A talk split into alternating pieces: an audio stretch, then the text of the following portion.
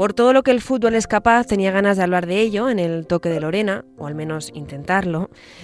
Em, no quiero que suene vanidoso eso de, de Lorena, porque además la idea no es solo darle un toque personal a este podcast, sino que me encantaría que esto fuese un rincón para todos, para todo aquel que le guste ver el fútbol, el deporte en sí, como una forma de vida donde sucede al fin y al cabo todo lo que, lo que también ocurre en nuestro día a día, ¿no? Donde los sentimientos, las historias humanas, el análisis, la crítica, la reflexión tengan un lugar importante en todo esto y con el balón como excusa.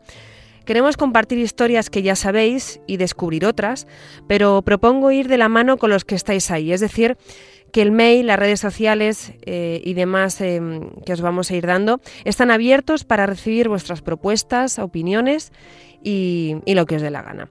No hace falta que sepáis de tácticas, ni del bar, ni de estadísticas.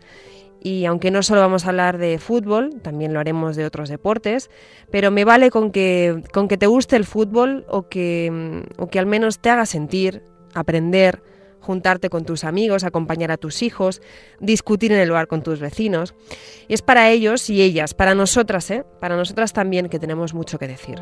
Vamos a intentar entre todos ponerle un poquito de alma a todo esto, que va tan rápido que nos olvidamos de lo importante muchas veces.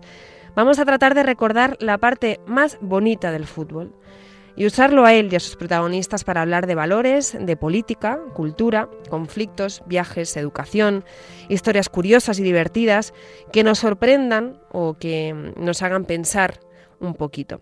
Si encima logro que os emocionéis y empaticéis con el toque de Lorena, yo creo que nos vamos a llevar más que bien. El toque de Lorena, con Lorena González. Marca Podcast.